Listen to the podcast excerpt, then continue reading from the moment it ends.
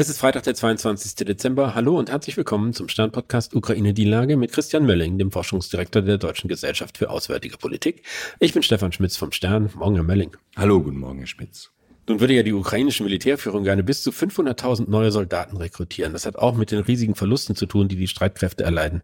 Kommt man da nicht irgendwo an einen Punkt, wo man sagen muss, so kann es nicht weitergehen, auch wenn alle Alternativen ebenfalls furchtbar sind?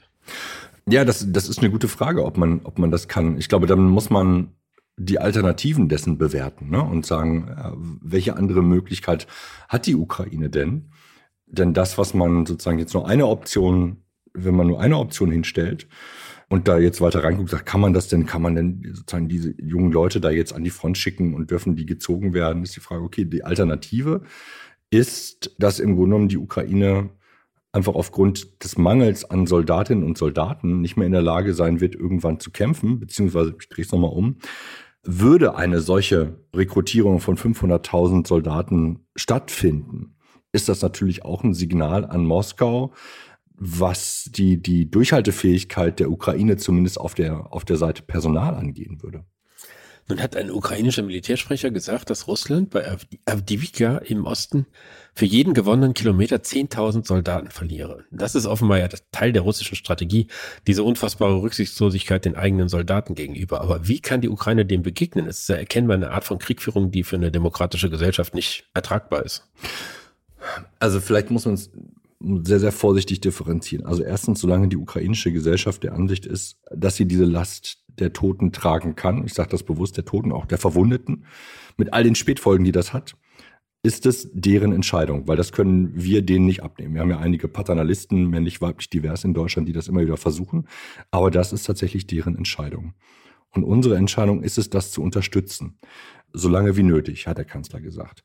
Das Problem ist tatsächlich, wir unterstützen zurzeit in der Art und Weise, wie wir unterstützen, eine Kriegführung, die Russland uns quasi aufzwingt. Ne? Ähm, und wir sie zulassen, weil wir die Waffen, die eine demokratischere Kriegführung möglich machen würden, also mit mehr Abstandswaffen, mit mehr Schutz für die, für die, für die Menschen, mit mehr Schutz für das Individuum, ähm, die lassen wir zum jetzigen Zeitpunkt nicht zu. Die, ver, die verweigern wir im Grunde genommen. Das heißt, wir, wir bringen die Ukraine letztendlich in ein Dilemma, dass sie auf der einen Seite eine demokratische Gesellschaft sind und als demokratischer Staat ähm, in die Europäische Union wollen. Auf der anderen Seite zwingen wir sie dazu, in der Alternative, wenn wir Alternativen nebeneinander legen, eine Art von Krieg zu führen, die genauso, nicht genauso, aber ähm, in, der Kategorie von notwendiger Akzeptanz von Toten und Verletzten ähnlich ist wie die Russen. Um es doch mal ganz klar zu sagen, wenn Deutschland Taurus zum Beispiel diese Marschflugkörper liefern würde, wäre eine Folge, dass weniger Ukrainer sterben und damit auch die gesellschaftlichen Konflikte innerhalb der Ukraine wegen der hohen Zahl der Toten und Verwundeten reduziert werden. Ja, ich glaube, das wären ganz viele Effekte. Also ich würde jetzt, Taurus ist so ein, so ein Symbol, ähm, da machen vielleicht einige gleich dicht. Es gibt ja viele andere Dinge, die, die man sich auch noch vorstellen kann, was insbesondere auch die Fähigkeit zur Drohnenabwehr und zu, äh, zu äh, die Fähigkeit zur Nutzung von Angriffsdrohnen. Da ist alles das, was sozusagen das militärische, die militärische Fähigkeit, aber auch die militärische Fähigkeit zur Abstandsbekämpfung, so nennt man das so schön, also die Distanz äh, zu dem, zum Angreifer zu erhöhen. Die Möglichkeiten liefern wir zum jetzigen Zeitpunkt nicht. Ähm, ne? Dazu gehören zum Beispiel Flugzeuge, langreichweitige Raketen, jenseits der Taurus etc. etc. Alles das, was entweder direkt sozusagen auf der Front, in der Front niedergeht oder das, was eben im Hinterland auch die Möglichkeit ähm, Russlands reduziert, sich selber zu versorgen und diesen Menschen verschlingenden und auf der russischen Seite Menschen verachtenden Krieg in der Art und Weise weiterzuführen. Da gibt es ähm, in der Tat Möglichkeiten, die wir aber zurzeit nicht nutzen. Und weil wir sie nicht nutzen, weil wir eine Leerstelle da haben, zwingen wir die Ukraine ähm, quasi dazu, oder wir zwingen sie nicht. Es ist sozusagen, es bleibt ihnen keine andere Wahl, als ähm, den, den Weg zu gehen, der mit dem Material, was jetzt da ist, gangbar ist. Und das ist halt mit wenig Artilleriemunition, aber eben sehr kurzreichweitiger Munition und einem Gegner, der auf Menschenleben überhaupt nichts gibt, dem sich entgegenzustellen. Es gab ja einige Verwirrungen um die Forderung des ukrainischen Verteidigungsministers, auch nach Deutschland geflüchtete Männer zum Militär einzuziehen. Mittlerweile hat der CDU-Außenpolitiker Kiesewetter gesagt, er sei dafür, dass wir das unterstützen und dass wir denen vielleicht das Bürgergeld äh, kürzen, wenn sie nicht äh, in der Ukraine kämpfen wollen. Wie passt das zu dem, was Sie eben gesagt haben, dass es eigentlich unsere Aufgabe ist, denen eine Art von Kriegführung zu ermöglichen, die eben die Verluste minimiert und die nicht darauf abzielt, dass man möglich, dass man sich auf diese russische Kriegführung einlässt? Ja. Also wir haben ja gesagt, wir lassen sozusagen die, die rechtlichen Dimensionen daraus. Ähm, das, das, ne, also auch die Analogien zu Deutschland und wie das ist und muss ein Staat sozusagen das rechtliche, das rechtliche Anliegen ähm, der Ukraine, die sozusagen Kriegsrecht haben, unterstützen, wissen wir beide nicht, weil wir keine Juristen sind. Es ist ein Dilemma, weil man auf der einen Seite natürlich sagen kann, ein, ein Staat, der, der sich selbst verteidigt und den wir unterstützen, den müssen wir auch bei diesem bei diesem Bereich unterstützen, denn er, er gehörte notwendigerweise, äh, gehören Soldaten mit dazu, ähm, militärisch überhaupt effektiv sein zu können. Auf der anderen Seite haben wir, glaube ich, kulturell die Tendenz zu sagen, wenn du nicht in den Krieg gehen willst, dann musst du das auch nicht. Dann kannst du, dann kannst du hier bleiben. Dann, ja, die Frage ist, wie weit geht das? Dann gewähren wir sozusagen sogar politisches Asyl. Das finde ich eine total schwierige Frage, weil bislang in unserer Schwarz-Weiß-Denke ja alle Kriege böse gewesen sind. Das heißt, alle Menschen, die in diesen Krieg ziehen müssen, ähm, sind eigentlich schützenswert. Und jetzt sagen wir, jetzt drehen wir das Argument aber um und sagen, naja, die Ukraine kämpft eigentlich einen gerechten Krieg. Und diejenigen, die sich dem entziehen, auch der Verantwortung ihrem Staat gegenüber entziehen, die tun eigentlich das Falsche. Also, ne, das ist, äh, glaube ich, so eine Situation, die, die wir in, in, in unserer Gesellschaft noch diskutieren unter der, wie soll man sagen, der Idee oder auch der Illusion der Wahlmöglichkeit. Der Wahlmöglichkeit, man kann jetzt entweder zum, zum Krieg gehen oder nicht hingehen. Also was wie eine Zwangsrekrutierung kann man sich in Deutschland zurzeit nicht vorstellen. Also für, für Deutsche. Die Frage ist, wie würde es denn aussehen, wenn wir tatsächlich ähm, in eine solche Bedrohung kommen würden und eine existenzielle Bedrohung ähm, gegenüberstehen würden? Wäre diese Wahlmöglichkeit dann immer noch da? Also es geht jetzt nur um die rein theoretisch, ob das praktisch durchsetzbar ist, ja noch eine andere Frage. Ne? Man sieht ja, dass äh, in dem Konflikt zwischen äh, Präsident Zelensky und seinem äh, Militäroberbefehlshaber Salushny gerade die Rekrutierung eine ganz zentrale Rolle spielt. Da hat Zelensky zum Beispiel die ähm, Chefs der Rekrutierungsämter alle rausgeschmissen, weil die angeblich korrupt waren oder weil es da viele Fälle von Korruption gab.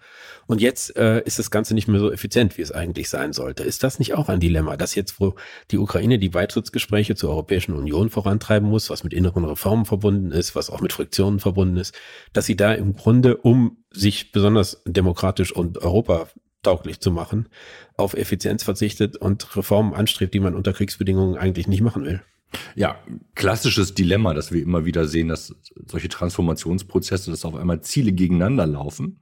Und man sagt auf der einen Seite das alte System, wo man, ähm, also Korruption hat hier bedeutet, dass, ähm, dass sich Menschen vom Wehrdienst freikaufen konnten, ne, indem man äh, entweder Dokumente gefälscht hat oder wahrscheinlich Listen verschwunden lassen hat, etc. etc. Das unterminiert nicht nur das Ziel korruptionsfreier zu werden und damit ähm, Zutritt zur Europäischen Union zu bekommen, sondern natürlich auch die Verteidigungsfähigkeit, wo wir gerade drüber gesprochen haben. Gleichzeitig bedeutet, wenn ich alle rausschmeiße, dass ich dann auf einmal mir überlegen muss, okay, wen setze ich denn da hin und wird das dann dadurch besser überhaupt? Ne? Also das ist ja auch dann die Frage, ist der Nächste, der danach folgt, weniger anfällig für Korruption, muss ich nicht, also es geht ja dann nicht nur um einzelne Menschen, sondern es geht ja auch um sagen strukturelle Faktoren, wie organisiere ich das eigentlich, lässt das die Art und Weise, wie ich das organisiere, eigentlich Korruption zu? Das ist, glaube ich, die andere Herausforderung. Da wissen wir, dass in einigen Bereichen die Ukraine sich extrem bemüht, das in den Griff zu kriegen. Nach Hören sagen auch mit einigem Erfolg. Ob das jetzt hier der Fall sein kann und ob der Preis nicht möglicherweise zu hoch ist, den man dafür zahlen muss, das finde ich, finde ich schwer zu, zu bemessen glaube, die, also letzter Gedanke, die, ich glaube, viel, viel wichtiger ist die Frage, ob der General, der, der, der Chef der, der Armee und Salushny, äh, also Salushny und, äh, und Zelensky eigentlich sich gemeinsam wieder einen Plan ausdenken können, wie sie eigentlich weitermachen wollen. Also ist das schon Teil einer neuen Rollenverteilung, die abgestimmt ist? Um auch unterschiedliche Strömungen in der Gesellschaft aufzunehmen, auch um nach außen hin bestimmte Symbole und Signale zu setzen? Oder ist das die, die Weiterführung eines, eines Konfliktes, der eben nicht, wie soll ich sagen, reguliert ist zwischen den, unter den beiden? Ähm, und damit im Grunde genommen zu Missstimmung führen kann und zu, ähm, zu Missverständnissen führen kann und möglicherweise zu einem weiteren Auseinanderdividieren der Akteure in Russland, was dann ja, wie gesagt, die, das hatten wir das letzte, das vorletzte Mal, was dann die Tür aufmacht, sobald so eine, so eine Instabilität da ist oder so eine, so eine Schwäche da ist, äh, wird Russland die Gelegenheit nutzen und einen Keil da reintreiben und den immer tiefer und tiefer und tiefer reintreiben. Das können die wirklich gut. Zelensky hat ja bei seiner Pressekonferenz, die er jetzt gemacht hat, irgendwie auch auf, als Antwort auf den Auftritt von Putin in Moskau, äh, irgendwie wiederholt verweigert, sich zu Salushny zu bekennen. Da ist ganz erkennbar, dass die beiden Herren überkreuzt sind, die ja wohl vor zu Beginn des Krieges noch äh, ein Herz und eine Seele waren. Muss man da fürchten oder wäre es ein denkbares Szenario, dass die Ukrainer am Ende diesen Krieg nicht verlieren, weil sie ihn militärisch verlieren, sondern weil sie ihre Einigkeit verlieren auf diesem, diesem Weg und unter diesen Belastungen? Also klar, denkbar ist alles. Wir sollten die, die Überlebensbereitschaft äh, der, oder die Kampfesbereitschaft der Ukrainer und Ukrainerinnen nicht unterschätzen, eben weil es ein, existenzielle, ein existenzieller Kampf ist. Für die ist die Aussicht, entweder wir kämpfen oder wir sterben. Äh, es kann auch sein, dass, und, und da, dazu gehört, wenn wir kämpfen, dass einige von uns sterben. Wir haben aber wenigstens noch die Hoffnung, dass ein größerer Teil von uns überlebt und in Freiheit leben kann, als wenn wir hier im Grunde genommen die Waffen niederstrecken müssen. Weil dann wissen wir ganz genau, dass Folter und Tod über alle von uns kommen werden. Das ist ja im Grunde genommen die Wahlmöglichkeit. Und die, die Frage ist, gibt es irgendwo eine andere Wahlmöglichkeit, die man aufmacht? Und ja, okay, das, das Land irgendwie erlebt einen Massenexodus ähm, von allen Menschen und geht im Grunde genommen dann an die Russen. Das sind ja sozusagen die Extremszenarien, die jetzt zurzeit hier und da schon gezeichnet werden. Auch der Verteidigungsminister Pistorius hat das angedeutet mit seinen Migrationsströmen, womit er ja versucht, sozusagen auch innenpolitisch das Thema nochmal ein bisschen zu, zu platzieren, warum die Unterstützung wichtig ist. Aber ich, ich glaube, der, der Punkt ist, dass begründet auf Erfahrungen aus der Vergangenheit, und das sind jetzt nicht so wahnsinnig viele, man annehmen muss, dass, eine, ähm, dass die Ukrainer diesen Krieg weiterführen können, trotz der Spannungen zwischen Generalstab oder Generalstabschef und, ähm, und Staatschef. Ich danke Ihnen, Herr Mölling. Ich danke Ihnen, Herr Schmitz. Das war Ukraine die Lage und zwar zum letzten Mal in dieser Form. Im neuen Jahr werden wir den Fokus des Podcasts erweitern. Wir werden die Ukraine nicht vergessen, aber uns auch auf irgendwie andere Themen stürzen. Auf den US-Wahlkampf, auf den Nahen Osten, dann unter dem Titel Die Lage international. Los geht's am 5. Januar. Zu hören wie bisher bei Stern.de, RTL Plus und überall, wo es Podcasts gibt. Herzlichen Dank und schöne Weihnachten. Tschüss, schöne Weihnachten.